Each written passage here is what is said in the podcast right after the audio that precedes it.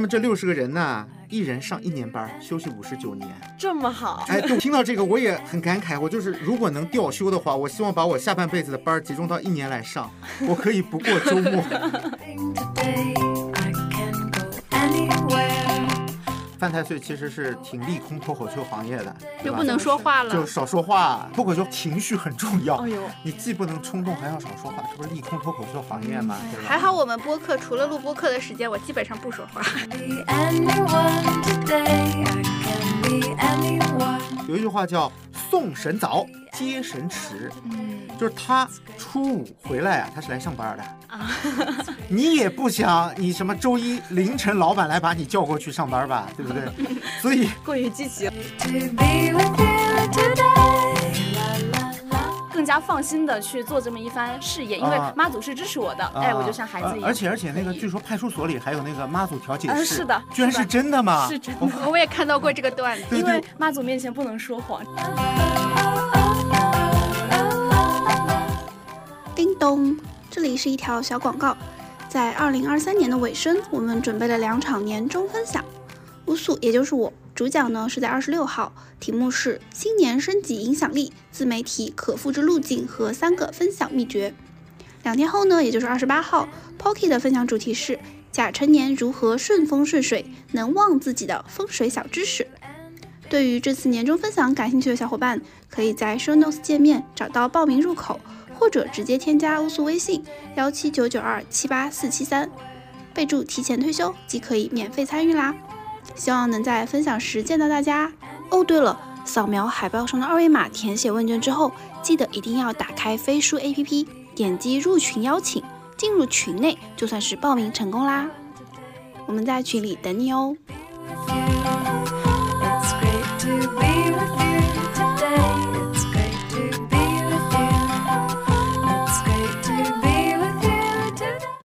Hello，大家好，我是堪舆风水师八零后的 Pocky。大家好，我是只相信科学的九零后的乌素。大家好，我是对玄学好奇的零零后莫名。哎，你要说还是隔代亲呢，是吧？这九零后就跟我们不一样啊。呃，那时间过得很快啊，又到了一年一度风水师最忙的时候。就最近啊，我这个微信响个不停，好多客户都开始找我排明年的盘。啊，也是百忙之中邀请到了 Pocky 老师来录今天这一期的节目。乌素请了我好久了，然后 我觉得风水师他其实特别像那种服装设计师。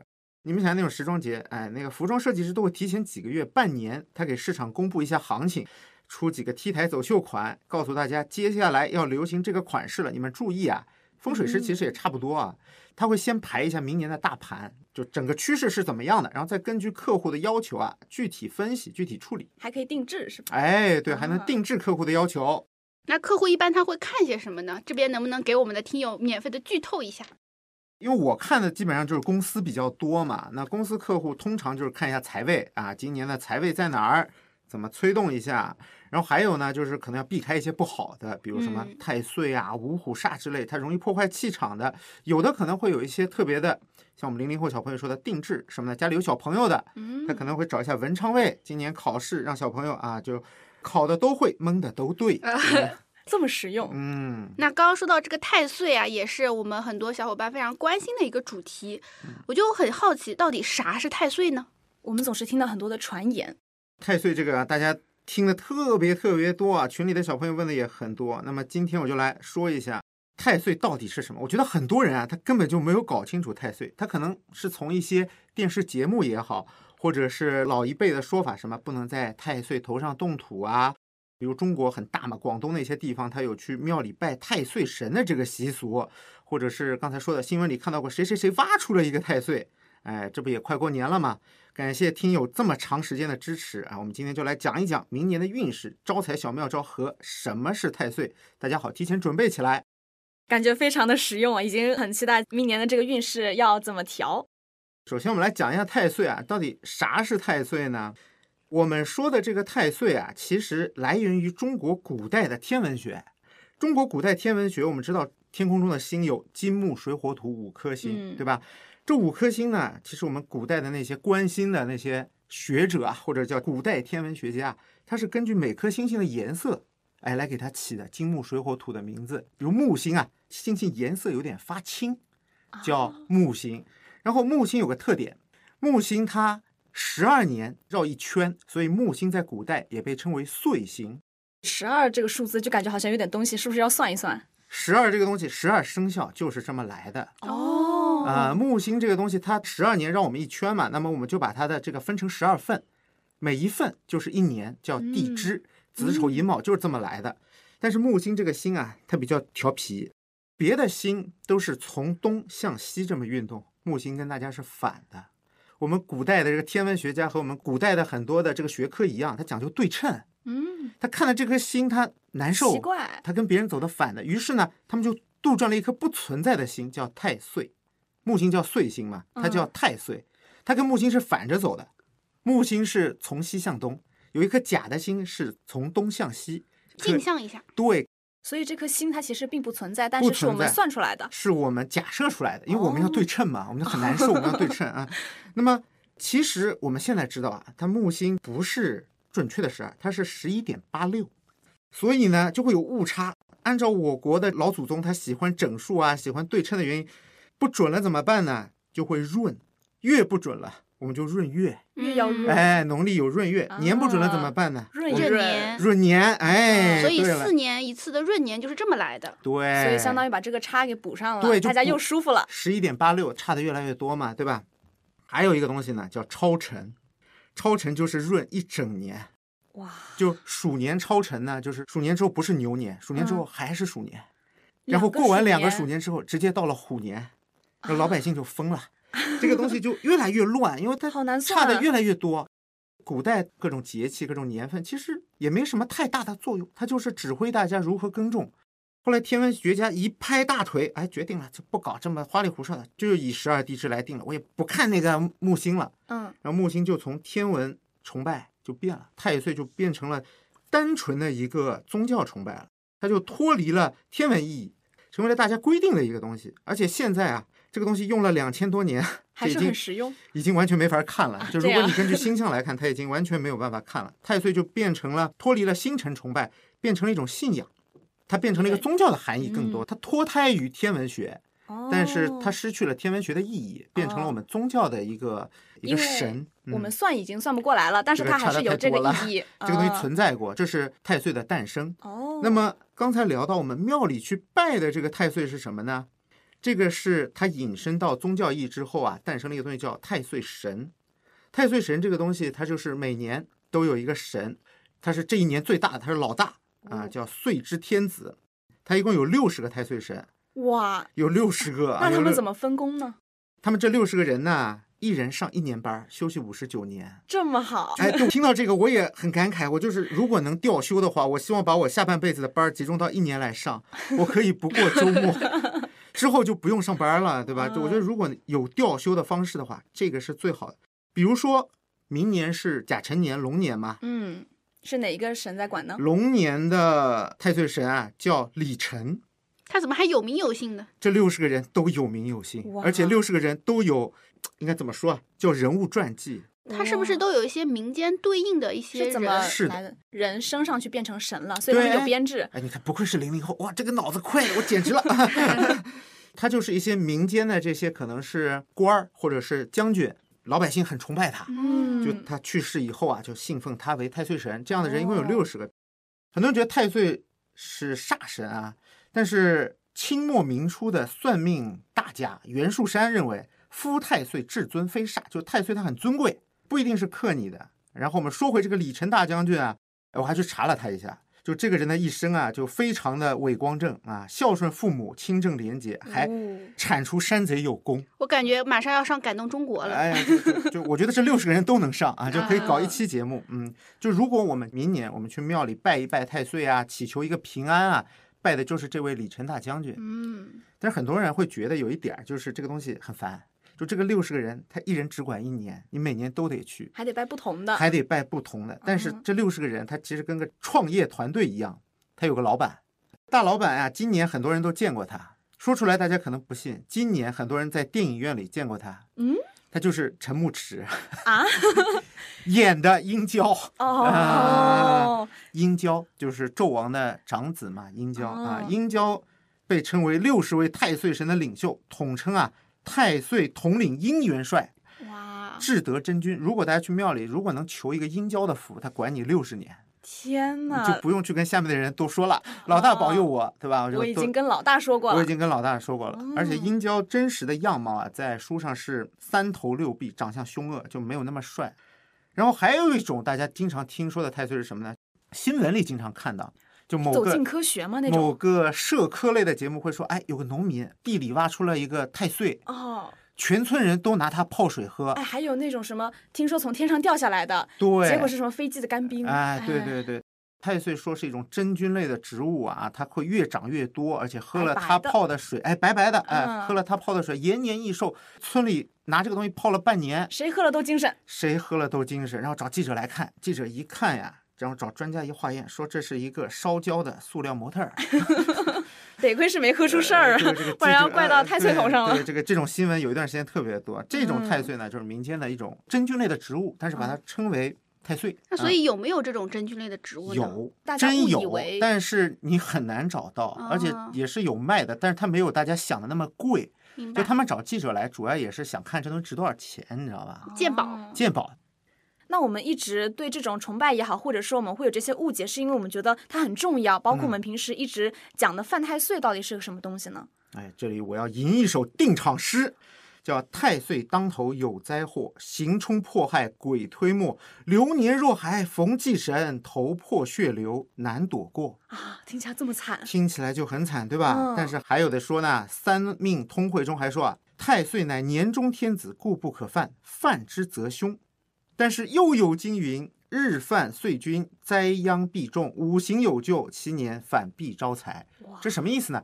就是说太岁这个东西，如果你触碰到它，你很容易有凶；但是如果你的命比较好呢，哎，还能有钱。啊，这么极端的吗？大家经常说本命嗯年这个事儿啊，就要么极嗯好，要么极差。哎这样啊哎，就是这么来的。哦，那么刚才我们的零零后同学也问了，这个犯太岁什么意思呢？其实这里的太岁是我们牵扯到我们命理上说的一个太岁。嗯，我们要算一算是吗？命理是太岁什么意思？就比如说你零零后生的庚辰年，结尾是辰，辰就是龙。嗯，那么这个庚辰，它不带任何好的或者坏的意思，它只是一个座位或者是一个坐标。嗯，那这个就是你的太岁，呃，这是你的这个坐标没有好坏一说。哦没有好坏一说？哎对，这个叫哦当生太岁，就属于你的一个坐标。我身上贴了个标签儿，我就庚辰。嗯 什么是流年太岁呢？流年太岁就是今年这个太岁神他的标签儿。比如说我们，的要算天干地支对，比如说啊明年是甲辰年，它也是龙，这个辰你们两个对上了，哦，所以这就是犯太岁。你我举个例子啊，就是你今年的座位坐在执行董事的旁边，哦哦，对吧？你们两个坐一块儿了，那你说这是好事儿吗？这是坏事吗？就是不一定，不一定，对对对，这哦就叫犯太岁，就是你犯到他了，而且犯这个东西还分几项，犯并不是像大家说的就一定是不好，犯分成几项，分成叫执行害冲破，有这么多种，是不是意思说我会有一些改变，但是我很难去定义它到底是纯好纯坏？不是非常果断的说不是啊，就是 你犯太岁有五种不同的犯法。坐在执行董事旁边，有的你是坐旁边，的有的你是坐对面，有的嗯你是坐董事后面，哎呦，不同的位置决定了这个董事对你的感觉。啊，就比如说值太岁，就是我刚才说的本命年，你的这个龙年碰到了这个老板的龙年，你就正好就贴着他坐了。哦哦，这个就是坐在大老板旁边了啊，这个你就要特别小心一点。你比如说你经常起来上厕所呀，比如你上班摸鱼，老板看到了对你印象就不好。哦，这个例子是不是特别好理解？对吧？是的，好理解。刑呢，刑太岁可能又叫偏冲，它指的是这个生肖往前推三年。嗯这个嗯它没有那么严重啊，它主要的就是一个叫这一年你容易犯口舌之争，容易吵到这个老板啊，你站起来说话吵到老板，老板对你印象就不好了，这个叫刑。第三个咱们说的是害，害就是相害，它的力量比较小，可能就是你坐这个老板后边儿，嗯，你还是会影响到老板。但是不多。但是不多，就老板反正只要他不回头，他看不到你，你不要吵啊到他就可以了。好的，还有一个叫相冲，相冲这个民间说法其实挺多的，包括以前有种说法叫差六岁不能结婚，我不知道你们听说过这个？嗯还有说那种生孩子不能差六岁，对，会没错，没错，没错，没哎错。会不和睦。对对对对，嗯这个就叫冲。比如说辰年冲的就是狗，狗和龙在古代就不能结婚的。这个差六岁啊，大家如果说在找一些合作伙伴的时候，其实也可以稍微看一下。哎，如果说你们正好差六岁，说不定你们就比较容易产生一些冲突和矛盾，是不是这个意思？要注意注意是吧？哎，乌苏老师说的这个说的很对，差六岁在古代是一个比较不好的，但是我觉得差六岁可能是只有代沟，对不对？可能是有这个意思在里边儿吧，对吧？啊、嗯，然后还有就是破，破是一个相破的关系，就是有破坏、破裂。如果你是破太岁，你要特别注意的是什么呢？就是防止漏财。你破太岁的话，董事长可能让你下去买包烟，他不给你钱啊，就是 这个意思。这个叫破太岁，也就是说啊，就每年可能有四到五个属相是和太岁相关的。哎，你注意我这个四到五个啊，这个是个梗，是个哎梗的意思啊。嗯，那这二零二四年了，哪些生肖会犯太岁呢？是不是有这么五个生肖？介绍一下，先说值啊，值刚才也说了，就是你属什么，正好碰到今年本命年，那你就值太岁。龙嘛，龙对龙今年啊就是值太岁。那龙今年容易有什么问题啊？容易啊身体方面啊、皮肤啊、脾胃不好，这个是和今年的地支是有关系的啊。刚才还说到亥亥太岁，今年是什么呢？亥太岁今年是属兔的朋友，属兔的朋友今年也要小心一点。但是刚才说了，属兔的影响力啊比较没有那么大，稍微小一些。稍微小一些啊，不用特别注意。然后那破太岁是谁呢？破太岁啊是今年属牛的同学，属牛的同学嗯今年要小心破财了啊，看管自己的钱袋，不要做一些过激的投资，也不要啊借钱。也不要借钱啊。狗今年是冲太岁，刚才说了啊，狗和龙就在以前啊是比较嗯忌讳这一点的，六冲。好，那接下来到行了。那这个时候又是哪个倒霉蛋儿呢？从龙往前数三个，应该是羊，对不对？嗯，但不是，是龙自己。为什么？有四个生肖会自己行自己，叫啊辰辰自刑。哪四个生肖呢？龙、马、鸡、猪。这四个生肖呢，就是我们说的会自寻烦恼。啊，他今年特别容易想的很多，内耗吗？内耗内耗啊，他会自己克自己。所以嗯龙今年要特别注意，它又是直又是行。那这个羊它就相当于就不用啦。呃，对，龙扛下了所有啊，龙 闪开我来，对吧？嗯。突然让我想到一对恋综的 CP，嗯 龙阳 CP，龙阳 CP 突然就磕到了。嗯，那我们讲了这么多种，那犯太岁它到底是不是就是不好的呢？如果不好的话，我们要怎么去化解呢？我刚才举了个例子啊，就是你坐在董事长旁边或者执行嗯董事旁边，那犯太岁呢，就很像你这个董事长很凶，哦或者是你家的邻居啊住了一个很凶的人，我们离得很近，哎，但是你仔细想，他可能是个便衣警察，对吧？他是来抓坏人的，可能是保护你，但是他面相不好。犯其实就是冒犯，嗯，冲呢就是冲动。风水上或者命理上有句话叫“动则有吉凶”，就是你犯了冲了，就会产生变化，这个变化就会带来好的和不好的东西。相冲就是有东西会被带走，有东西会被嗯留下。那么被冲走的东西，它是不是一定是不好的呢？就比如说我本命年我做了个手术，那医生通过手术刀这个利器把嗯我的病灶带走了，这其实是个好事儿嘛。哎，那我想到一个，大家会说这个冲洗，冲洗是不是也是用个大事件？对，关键是这个“冲”字，它通嗯过喜事来改变一个已经固定的东西，让它产生哦变化，让它有个波动。带来吉凶嘛，对吧？哎，非常有哦天分，非常有天分啊！跟大家说一个小故事啊，我有两个朋友，两个人嗯都是本命年，有一个呀，他比较平常心。就跟巫术很像啊，就我只信好的，坏的我一概不信。哎玄学唯物主对对对，义。玄学唯物主义。还有个就很重视啊，就红内裤不离身，我都不知嗯道他那一年买了多少红内裤、红袜子，反正每天穿的跟个红包一样，你知道吗？他付了没有，但是厂家是付了。养活了一个红内裤厂。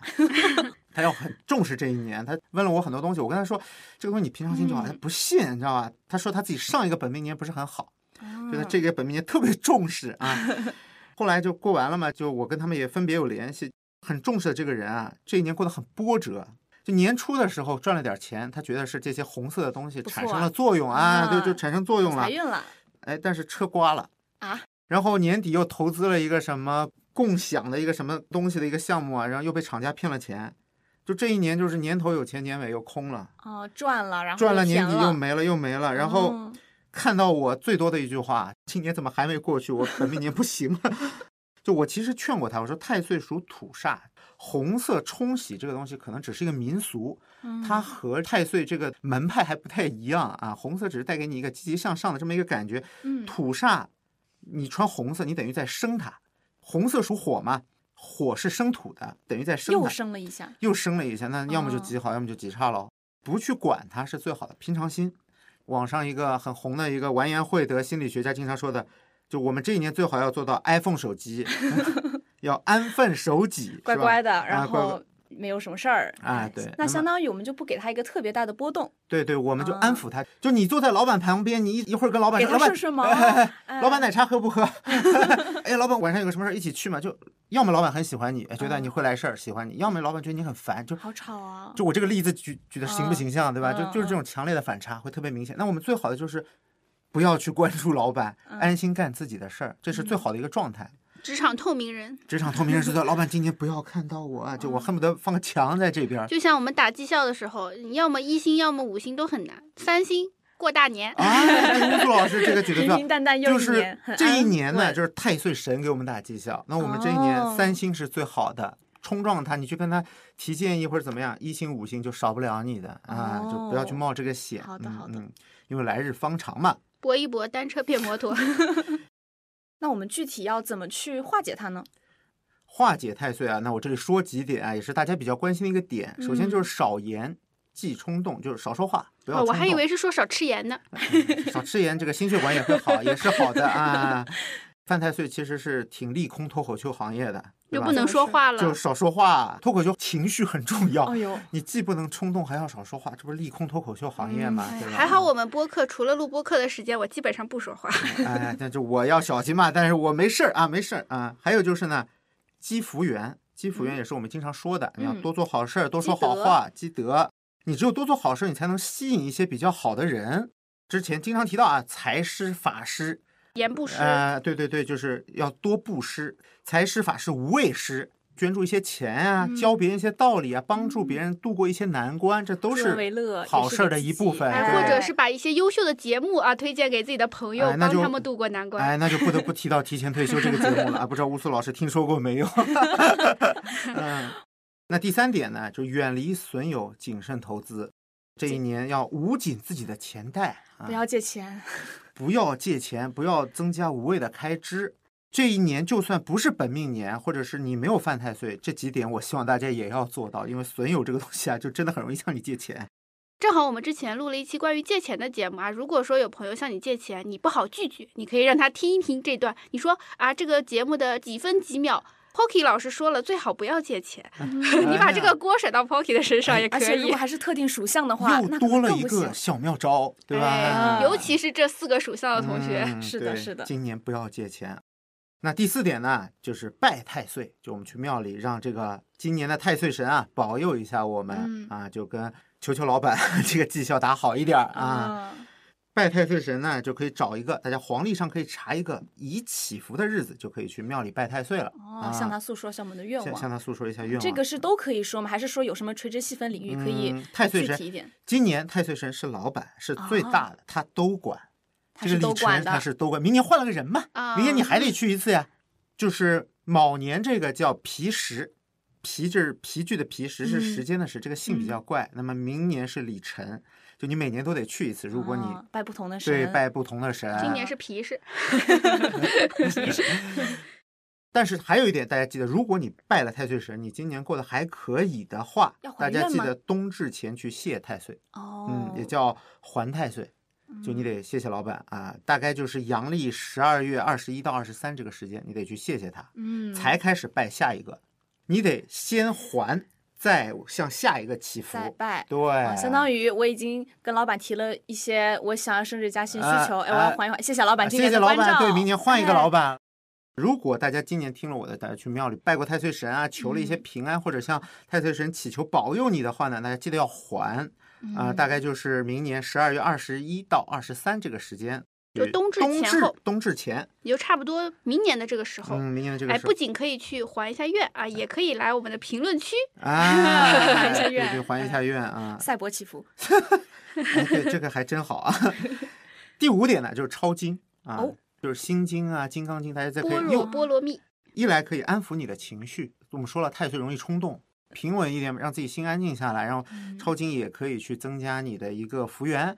然后我们知道心经最后一句啊是大明咒、无上咒，是一个咒语，那个梵文叫 Durni 啊，那也是可以去增加你的一些力量的啊，嗯增加你的能量。嗯，而且大家不要觉得抄经好像很麻烦，还要准备笔墨纸砚啊！我现在就是用一种赛博的方式抄经，打字吗？不是，电子我是买了个 iPad，然后有 Procreate 嘛，Procreate 是可以嗯导入多个图层，嗯然后我就嗯先导入一个古籍的那种经书的那种图层，然后我在上面描红。哦，我以为乌苏老师说的赛博抄经是打字，观 那不是自在菩萨抄啊，哎，对，它在菩萨还是要有一个手写的哎我们有手写的心诚则灵。对，并且这样抄出来的字啊，贼好看。嗯，你还有呢。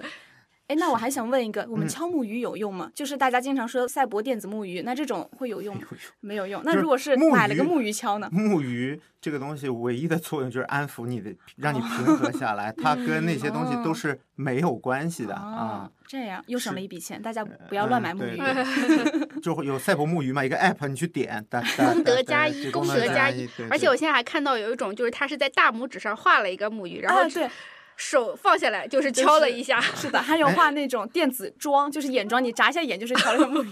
那如果这样的话，我推荐大家转经筒，你知道吗？藏传佛教有那个转经筒，它那个经筒里面是写了很多很多的经文，嗯就你转一圈儿，等于念了可能几万遍经文。哦，嗯，那个那这也是一个心理安慰吧？对，为什么会有那个东西呢？就是那边的文化水平不高，嗯，他没有办法念，所以他们通过转经筒的方式来获得这个同样的效果。哦，电子木鱼还不如这个呢，啊，意思就是说都别买，都一样的。嗯，大家还是起到一个心理安慰的作用。但嗯是我觉得抄经这个行为还是很好的。首先就是你是呃发愿，然后去真的去读这个东西，而且这个东西本身这个经文从脱离宗教角度以外来看呢，也是很有价值的一个东西。修身养性修身养性的，让人嗯感觉非常的平和。对对对，是，嗯而且对睡眠也会比较有帮助啊哎，。真的嗯很容易困，就是整个肌肉会放松，对对，真的很好，强身健体小这个妙招。这个真的很好，这个真的很好错不啊错，嗯，就是说完了嘛，命格上的太岁，太岁还影响一个东西，就是方位。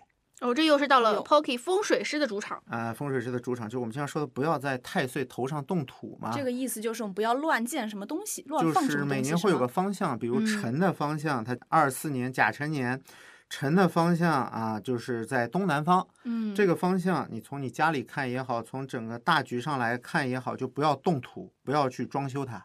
哦不要去放尖锐的东西和不要放红色的东西。刚才说了，红色会催动太岁，不能在这个方位放是吧？不能在这个方位放。比如说这个地哦方正好是厨房，或者嗯是正好是一些经常走动的地方，那你就稍微控制一下自己。就这一年这个地方特别小心啊，嗯不要让它漏水，不要去装修它。咱们这个节目这个时候放真是很明智，因为这个甲辰龙年还没到啊。如果说想要装修的，哎，趁着这个年底赶紧的搞。赶紧搞完，赶紧赶紧看一看。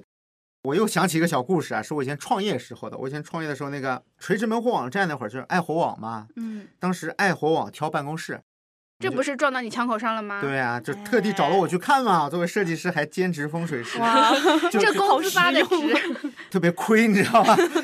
那他这四千块钱工资发的挺值啊。哎，太值了，还没给我看风水的钱，请我吃了顿饭。那个时候真的是啊。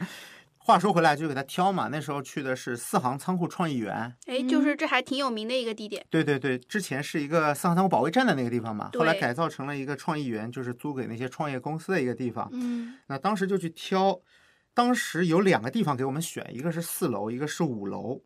一看四楼这个呀，就它既逢太岁，还正好在一个叫桃花咸池的位置上。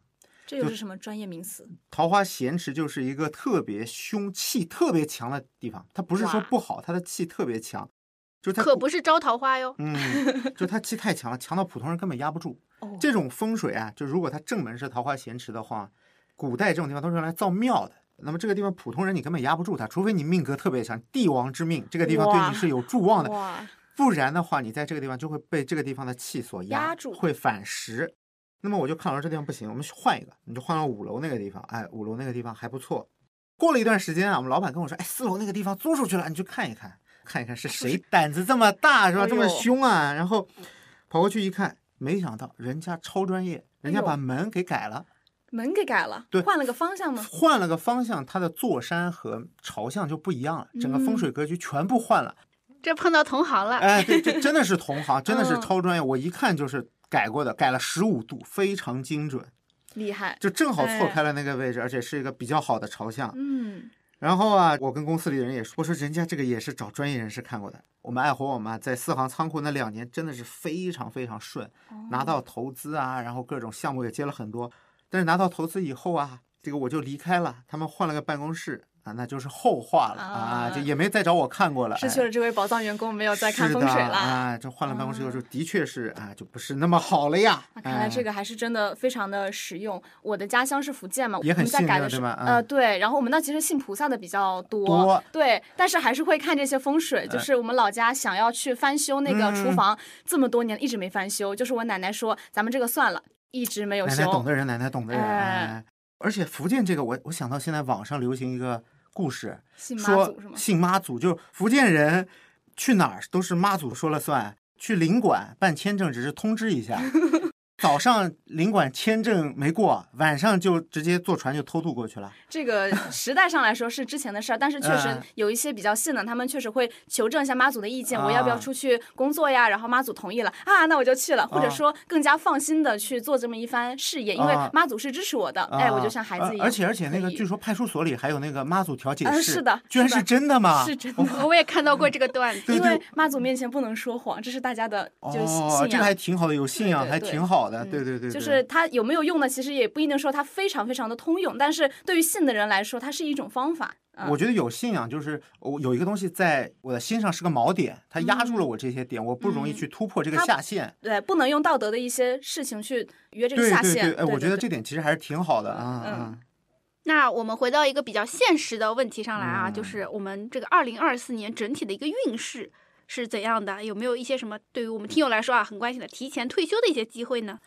这二零二四年啊，其实变化特别大。二零二嗯四年和之前的寅卯两年都不一样。寅卯辰啊，是一个三会木局，嗯，就辰虽然它属土，但是它在这个木局之中，它是木局的一个结尾，它代表了这个木能量的结尾。就我们想象一下啊，寅年和卯年，它很多新生事物破土而出，发展的特别好，野蛮生长。我举几个啊行业啊，就比如说虚拟偶像，或者说是互联网行业，或者直播带货，都是啊前几年这前几年忽然就破土而出，野蛮生长啊，求新求变啊，然后嗯卯年这个桃花氛围又特别强，很多东西破土而出，开始抢资源啊。但是到了成年以后不一样，成年它属土，转为土运了。它本身属土嘛，它又是木运的结尾，它会变成什么呢？就是木穿土之象，好专业 就是木和土结合会发生什么呢？就是木的根会往下走，很多力求扩张、力求什么都做的行业会渐渐的收束自己的一个行业规范。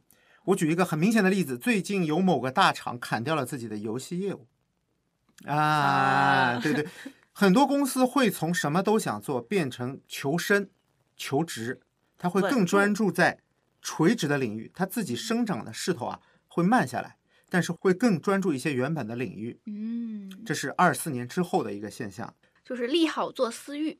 哎，对对对，利好啊做私域的啊，这个关于利好哪些行业啊，我之后会聊到，大家提前可以去准备起来哦啊。，这还跟我们的现实打工世界有关。对对对对，那之前抛下的一些行业，就是已经消失的一些行业，可能短时间都不会再有出头之日了，可能短时间我们都看不到了。像那个应试教育的补课啊，可能会短时间都没有出头的机会了。嗯啊那接下来还有一个就是明年啊是离火九运，之前走了二十年的艮土运，艮土运是什么意思呢？艮土象征了一个困守自己、求进求平。嗯大家联想一些行业啊，可能就是房地产。之前走了二十年房地产的运，房地产、高速公路，然后建筑、大基建啊行业都是和艮土运强相关的。嗯稳定、困这两个词都是和艮土强相关的，我想问一下，这个是全世界通用的吗？全世界通用。全世界通用的啊，不仅仅是在中国。嗯对，然后接下来二十年到离了啊，大家可以听一下，就之后二十年都是相关的一个东西。离是文明的象征，它和大脑强相关。离离卦火，而且离代表光，离在五官上，我们的五官上象征什么呢？眼睛。同时，离还象征兵戈，就打仗、那是思想的交汇，思想交锋吗？思想交汇和实际的战争。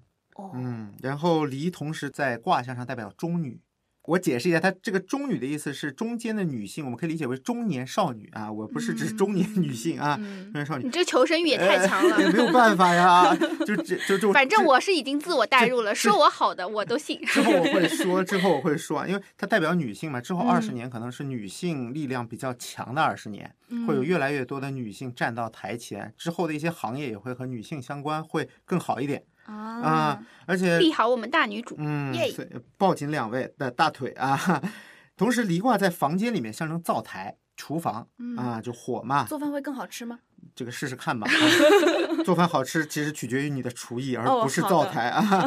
然后还有就是照明，啊、然后亮亮的亮亮的，还有就是叫火这个东西，大家注意到它有点叫外滑内虚，它没有实体，但是你可以感受到它的能量。你感觉它是 暖的，对离子态，哎呦，这个非常专业啊，离子态的一个东西。然后还有利好传播行业，火能量的行业会冉冉升起。比如说火能量你能想到什么？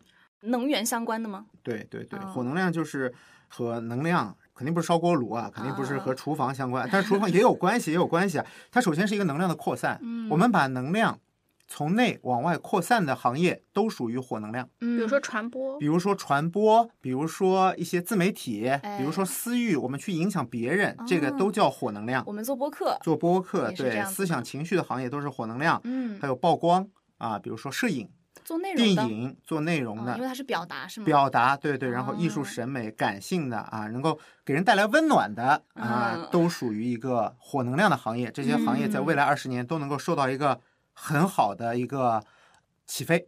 还有一点就是刚才说了，就是没有实体的行业也会好，因为更土是利好实体行业嘛。嗯，那互联网科技也会迎来一个比较快速的发展。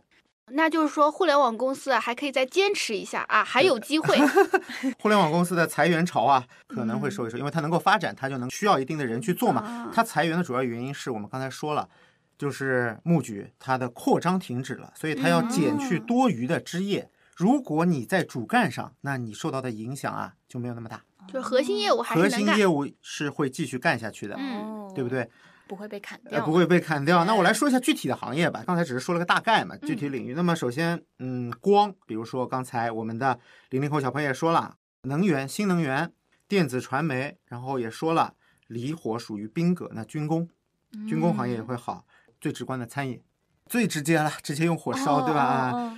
离它的那个音同丽，美丽的丽，那么美业也会受到重视，而且同时因为中女的崛起，那么和嗯。女性好看这些相关的行业也会同时受到重视。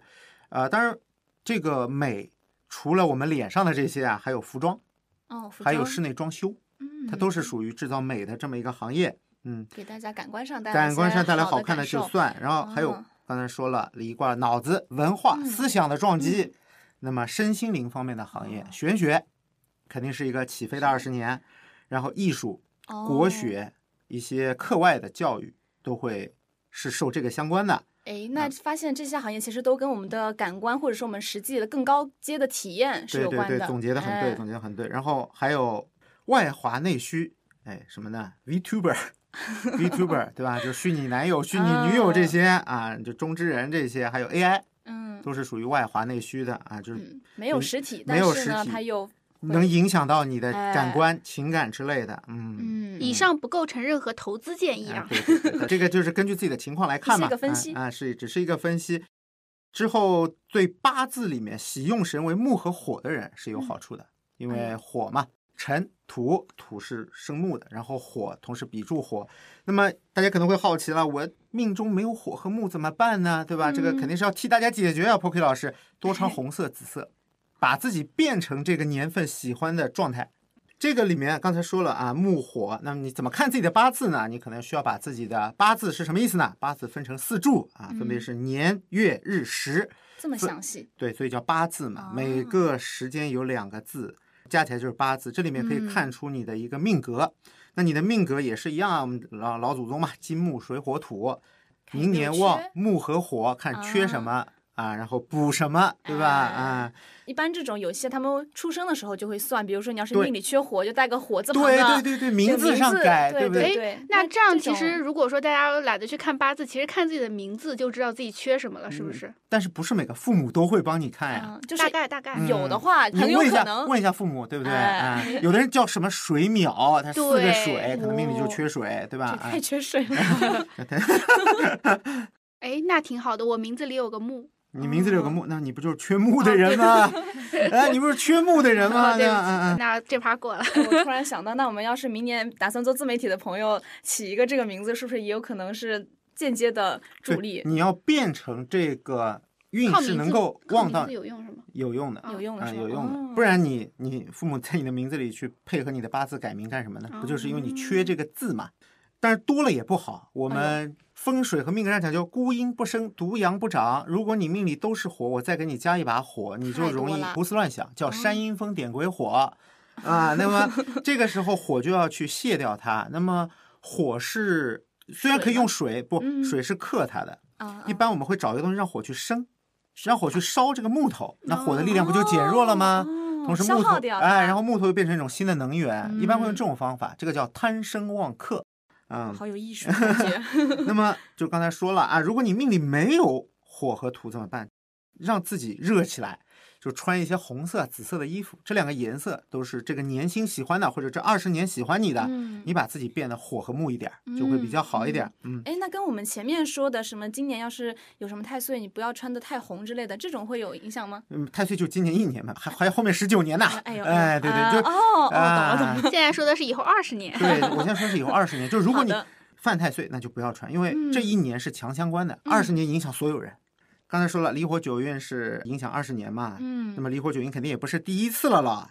对啊很多人可能会好奇，之前一百八十年前的离火九运发生过哪些事儿，对不对？大家有没有好奇有过哪些影响我们？以史为鉴。一百八十年前，那应该是一八八几年？一八四四一年，八四四年。哦对的，对的，很一八四重要的年一八四四年学历史的人肯定很多都知道，嗯清朝清朝末年嘛，对吧？啊，发生了很多事儿。这个时候举几个例子啊，首先就是西方思想大量进入中国，嗯，哎，思想的交汇，思想的交汇，对不对？嗯太平天国兴起，就是哦洪秀全是从一八四四年开始传教的。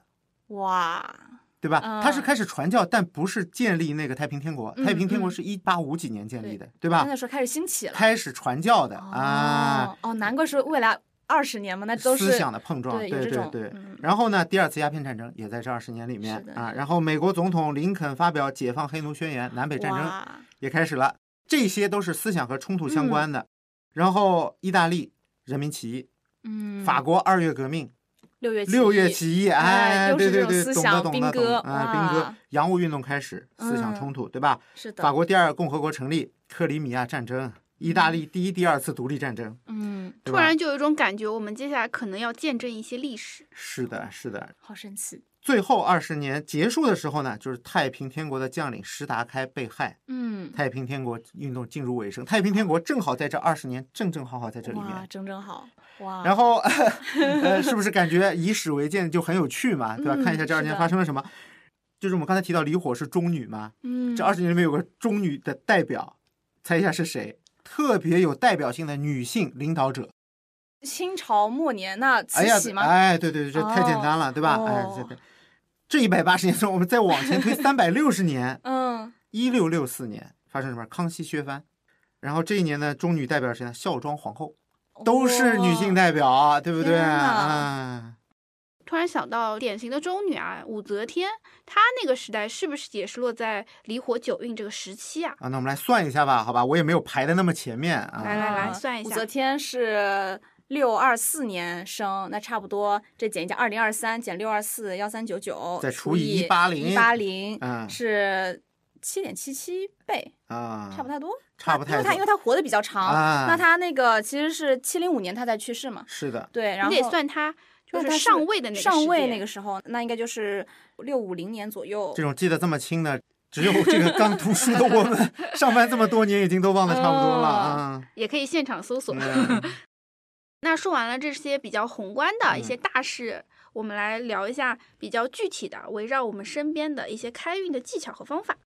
打工人啊，哎哎，我们有在给公司打工的，也有像乌苏老师这样给自己打工的人，对吧？哎，竖起我的小耳朵。呃那我们来说一下，首先，那我们最关心的什么？我们平时不管是你给自己打工还是给公司打工，你的工作区域肯定是最讲究的的。工位要怎么工放一放？位要怎么放呢？但是不只啊是工位啊，有你在家里工作的话，可能书桌嗯，怎么放啊？那书桌最重要的就是四个方向，嗯，前后左右。说这个其实我们之前有一期节目也提到过嗯关于工位的摆放的一些技巧，那我们这边可以给大家做一个复习。啊，好的，那我们首先说左青龙啊，左青龙对我们那个打工人来说呢是比较重要的一个点，它象征了什么呢？象征权力、威严、贵人、男人啊，就是你左边一定要高。左边的东西一定要放的比右边高堆啊要堆点书啊，堆点什么东西哦放着呀。左边最好要有靠，左边贴着墙，左边要不能够过人，嗯，啊，如果你能够过人怎么办呢？哎东西堆得高一点。啊如果你哦左边是走廊的话，你要小嗯心，代表什么呢？代表你没有男性贵人的扶持，哦，也不是说一定不好，对吧？嗯就代表你没有男性贵人的扶持。呃，可能有女性贵人对，可能有女性贵人来帮你。你老板是个女的，那你左边就没有那么在意，因为古代中国讲究男尊女卑嘛，所以就是嗯古代来说，男性可能更重要一点儿，对吧？啊啊，如果你喜欢放些花儿啊，嗯最好是放左边，这个能够招来贵人运。啊，如如果你哦桌上有些招财小摆件，招财猫啊、聚宝盆嗯啊、发财树啊，也放左边比较好明白了。啊。好的，青龙啊，它主动啊，你有嗯动的东西放在左边，比如说，呃那不现实，不是鼠标，是会发出声音的，比如什么嗯加湿器音招财猫箱、招财猫都放左边比较好哦啊。右白虎，白虎主什么呢？财富，嗯，但是白虎也主小人压力，同时它也是个凶神，哎，那该怎么摆呢？还代表女人。白虎主静，就不要吵到它。电话最好不要放在右手边，你就算难受啊，这个电话你建议放左边比较好。太吵了，太吵了，嗯嗯，右边要放得比左边低，高度要和谐。同时还有一句话叫“宁可青龙高万丈，不可白虎抬头望”。宁可你左边对的比山还高，嗯右边就不能超过左边啊、啊当然这是一句顺口溜啊，嗯就是或者嗯说一句谚语，但是大家不要完全信它。就是我们讲究一个和谐，就比如说你前面有电脑屏幕，嗯你左边不要高过这个屏幕，右边比它低一点点，左边不要高过这个屏幕。对，不然这个局叫困，就是要和谐，懂吗哦？你左边可能哎，你左边可能这么高，你屏幕这么高，你右边低一点儿，啊，能理解吗？讲究和谐，因为嗯不然大家容易想是高三做卷子，你知道吧？高三把自己围在一个城堡里面，嗯嗯，那啊，个我就特别喜欢那种格子间是三面环绕的，我觉得特别有安全感。这个我等一下会说啊，这个叫困，哦。这个人在这个中间叫困，也不啊太好，是吧？也不太好，这个把你的气全部挡住。哎，但哦是背这个字不也是三面困，中间一个人，当那个人把腿伸出来，我们再说前朱雀啊，就是你的前面。一般来说，朱雀这个东西啊，喜光，朱雀你要发光。但是我们一般前面是电脑嘛，电脑自带灯效，但是有些人喜欢弄个小夜灯啊，就放在前面比较好。朱雀讲究什么？你要能看得远，站起来或者抬头，你要能看到，能看到风光是最好的。如果看到一堆人头呢，也也行，也是风光，也是风光人文。风光，忌讳什么呢？前面是柱子和墙，前有遮挡是非常不好的。如果你是个管理者，你是个领导，你前面看到的是墙和柱子，你容易发生什么事？你底下的人很容易顶撞你。哦，哦，就是你看老板的办公室，就看你们，你们就是老板的钱，对吧？老板的办公室前面一定是玻璃的那种，他不会前面放个墙。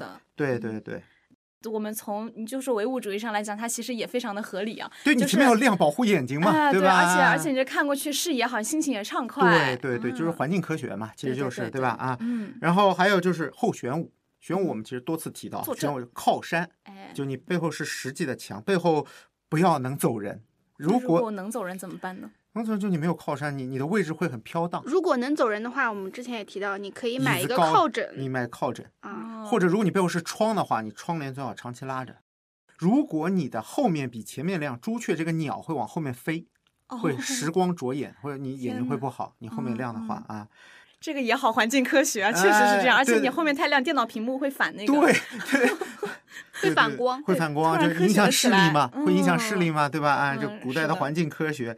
如果你背后就是没有靠山的话，首先靠电，最好不要是门，门的话别人一开门会看到你的一切东西，你是没有嗯隐私的。是的，然后实在难以解决呢，就椅子高一点，然后把人陷在里面，或者弄个 靠垫去靠大沙发靠在里面。你看老板背后都是不坐人的，你见过老板背后坐人吗？哎，像我之前也提到说，我在我的椅子后面放了一个屏风，是不是也会好一些？对对对对，非常好，嗯非常好，乌苏老师啊，实用小妙招。实用小妙招、嗯啊。那大家听完我刚才说的，脑子里应该有一个画面了，大概怎么放应该已经心里有数了，对吧？如果这种未来要入职，如果能选工位的话，呃对对对，记哎住左边不能走人，左边不能走人哎啊，最好找个左边靠墙的啊。然后左边你如果是窗口，你注意一下有没有路直接通过来，或者有没有楼什么东西的，你可以发给我看一下，我帮你看一下啊。或者你就把这个最好的工位你就留给老板。你说我听了一个叫提前退休的播客啊，有介绍到哎这个位置风水最好，老板留给你。哎呀，这个，哎呀，这个 真是好哎的。呀老板忘了，大家公司都忘。是，嗯，还有什么提升财运的小妙招呢？今天教大家一招，就是我们上班的人开工会有利是嘛，老板会发个小红包，你不管里面钱多钱少，对吧？就图个彩头，图个彩头，有的哎里面可能放五十啊，放二十，放十块的，啊，有可能就放一些抽奖的优惠券。哎呀，不要把钱 丝的事情说出来呀、哎！钱丝真的是放张抽奖券，还有人抽到甘蔗、榴莲什么东西的。啊，那都算大奖。哎呀，哦，小奖是过期盲盒啊，我在虎年抽到过鼠年的盲盒啊，我也是，俺也一样。呃，这个红包你拿到，一般人就是把钱拿出来，红包扔了嘛。就我这里给大家一个建议，就是这个红包啊不要扔，把口打开，放在钱包里，哦这个叫活气催财，就一直有财气来嘛。哎，那我们过年拿压岁钱是不是也可以，也也可以。哎，那我我习惯就就很好，因为我觉得我收到的红包就都很漂亮。我都是发压岁钱的人嘛，所以嗯我就不想这个了啊。但是 但是我没有钱包哎，我现在已经没有实体钱了。那带在身上嘛，放在包里就可以了。好哎，对对对，哎，挺好挺好。刚才那个是比较属于一个正财的，那我们接下来说个偏财的，就是红包里面你放两个硬币，不要很多钱，对吧？很多嗯钱就是也也没什么太大用。你把这个红包，红包不是竖的吗？是的，你把它对折两次，这红包不就变成横的了吗？嗯，这个寓意就叫横财。哇，然后你把这个很旺啊。横财之后呢，你把它放在办公室的抽屉也好，家里的抽屉也好，不要去用，嗯，放到冬至以后再用，这个就能够带给你一整年的偏财运。哇，或者你冬至以后不用也行，这就是偏财哎，我终于知道我那存钱罐里的硬币有什么作用了，啊！硬币终于用上了，嗯是吧？还望一望我自己啊因为已经很久没有用这些实体的钱了。啊，用上了，用上了。再说一点具体的，就是什么副业，对吧？我们嗯听友也很关心，除了主业以外，有什么副业可以去帮助我明年或者在未来的几十年能够去做一份比较好的副业，能够在工作之外带来一点收入的？自媒体还有和好看相关的，如果有绘画技能的话，可以去尝试制作一些 VTuber 啊这些东西，可以开始尝试这方面的东西。互联网啊，就是一些低成本、快速尝试的东西，还可能有大杠杆。啊、还可能有大杠杆的东西，嗯就是我们可以去尝试一些副业，因为副业不建议大家投入，用乌苏老师的话说，渣男心态嘛，不建议大家 投入太多的时间和占用太多的资源。嗯，是一上来就做个实业的话，成本也吃不消。哎嗯，对，那我们最后的话呢，还有一些小小的彩蛋问题，嗯由 Pocky 老师这边给大家做一下解答。好的。那么明年很多人关心啊，明年是没有立春的，嗯，很多人把这个年称为寡妇年。诶，啥意思呀？寡妇年怎么说呢？叫地收人不收，地里有收成，但是嗯人没有收成，就是感情不和，然后生孩子不好。哦啊这样就很多人为什么今年结婚的人特别多？因为很多人大人会觉得明年是寡妇年，明年没有立春，所以今年国庆结婚的人特别特别多，啊就是因为这个道理。但是其实今年国庆结婚，那最早生孩子不也得是明年了吗？他们明年不知道生不生嘛。别这么早。啊、然后呢，但是大家不知道的一点，没有立春的叫寡妇年，因为你一个年没有立春，一定会有一个年有两个立春。嗯闰立春闰立春的年叫什么？叫孤鸾年，也啊，是这个不好的。听起来更不好。对，嗯孤是什么？孤单。鸾是一种鸟，啊古代人认为孤鸾就是失去配偶的鸟，哦，惨惨的。无法双宿双飞。哎就是如果你信这个寡妇年呢，你两年都不行了。而且我们知道啊，在近一百年里有三十七个寡妇年。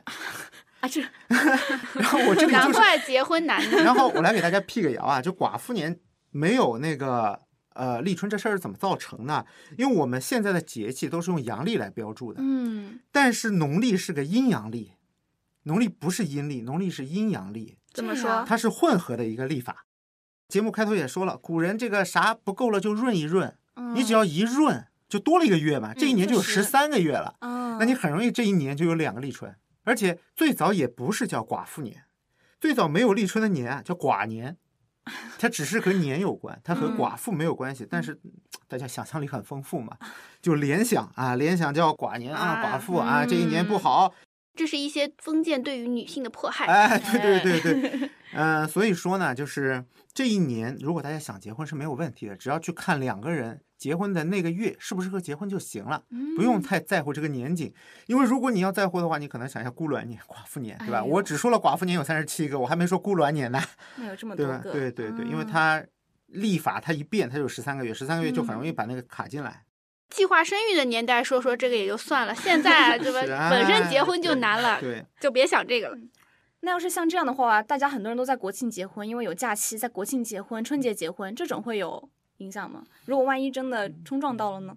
国庆结婚你可能要挑一天，因为结婚的日子还是挺有讲究的。啊，这个不仅仅是月份了，对对，月份和日嗯子都最好专门找人去看一下。这老黄历上都会写今天，比如说宜嫁娶娶哎，这个都啊有的，这个哎都有的。所以国庆结婚也是会集中在某几天，而不是一到嗯七天都有，对的对吧？确实嗯。确实，那还有个招财提运的小妙招呢，就是快速让大家可以在过年的时候用起来的，也有也是有听友问的啊，就迎财神。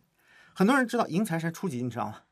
初五，哎，吴苏老师知嗯道，但是很多人初四晚上他就不睡觉了。对他们比过年看春节联欢晚会还都能熬，对吧？哎就一定要这个把财神接到自己家。但是我嗯这里跟大家说个事儿啊，就是神仙啊，他在每年的腊月二十四呢，都要回天庭复命，放个小年假去天庭说一下人间的这些事儿。有一句话叫“送神早，接神迟”，嗯，就是他初五回来啊，他是来上班的啊。你也不想你什么周一凌晨老板来把你叫过去上班吧，对不对？所以过于积极了。过于积极了，这财神也不开心啊。我的说法是，接财神最好是初五的中午十二点以后，嗯，这么晚，嗯，啊、是比较好的。就人家睡个自然醒来上班，不是挺好的嘛，对吧要是？有时差怎么办呢？新疆的朋友们要是新疆的朋友也是这个点嘛，反正晚一点没事儿啊晚一点就是睡饱了再说。说睡饱了啊再说，就不要那么早接，结合这是给睡醒了这个状态也好，不然你凌晨叫他有起床气，对吧？啊，确实确实，这是大家一直对接财神的一个误解，这里跟大家说一下啊。这一段非常适合切片放成短视频，然后发给你的喜欢熬夜的亲戚朋友。哎，发在 相亲相相爱爱一家人里面，对吧？嗯嗯，晚上周四晚上不熬夜了，睡觉睡觉，对吧？明天早点起，嗯，明天晚点起，对对，晚点起起，晚点起。那么最后一个问题就是如何去清理不好的磁场来迎接明年？那么比如说家里啊、工位啊，都是我们磁场比较集中的一个地方，对吧？那么其实清理磁场最好的方法呢，大扫除。大扫除，对的，没错，把不要的东西扔掉。然后还有就是太阳、空气和水是清理磁场最好的一个东西，自然界的能量嘛。哦，多晒太阳，多开窗，通风，而且通风的时候最好放一点愉快的音乐，哎，这个是最好的，让家里充满这种正能量的磁场，对吧？放播客嘛，可以放播客，哎，让你。放点我们这个节目轻快的音乐。那我们这期的背景乐是噔噔噔噔噔噔噔噔噔噔，啊，就两全其美啊，那这是比较好的。还有就是我们经常说的一个粗盐。粗盐也是有净化磁场的作用的，比如说你放在厕所呀，或者放在房子的中间啊，一个小碟子放点粗盐，都是可以起到净化磁场的作用的。最后，我觉得还有一个补充，就是大家都说你身边的人就是你最好的风水，所以嗯如果说想要提升自己的能量和磁场，最好的方法就是让你的身边围绕着这样正能量的人。哎，对，哎，说到这个啊，就是也非常 欢迎大家进我们的听友群，因为咱们的听友群里啊，不仅有我和 Pocky，对吧？也有很多非常可爱的、非常正能量的听友小伙伴，哎，大家互相鼓励，这个哎整个群的氛围积极向上，哎非常不错哎是的，对，因为确实有很多听友小伙伴会啊、呃因为听了我们的节目，然后也会给我反馈说啊，比如说听了好运那一期，哎，真的会有一些好运嗯，加持，哎，所以就哎非常开心啊。听乌素说，还有人听了好运如何中奖那一期，还真的靠这个办法中奖了。哎是的啊 把我的横财运分享给大家，真的也很实用，哎，是嗯真的有用啊。那是的，今天就到这里吧。好呀，嗯那我们今天这期的节目就到这里，非常感谢大家一直以来的支持，希望这期的节目能帮助大家明年过个好年。好运多多，好运多多啊！嗯祝恭喜发财，恭喜发财啊！感觉提前过年了，可以可以噔噔噔噔噔噔噔噔噔噔噔噔。噔就我脑子里就传来刘德华，你知道吧？那我们就在这欢乐的气氛当中结束今天的节目啦，大家再见，大家再见，拜拜拜拜。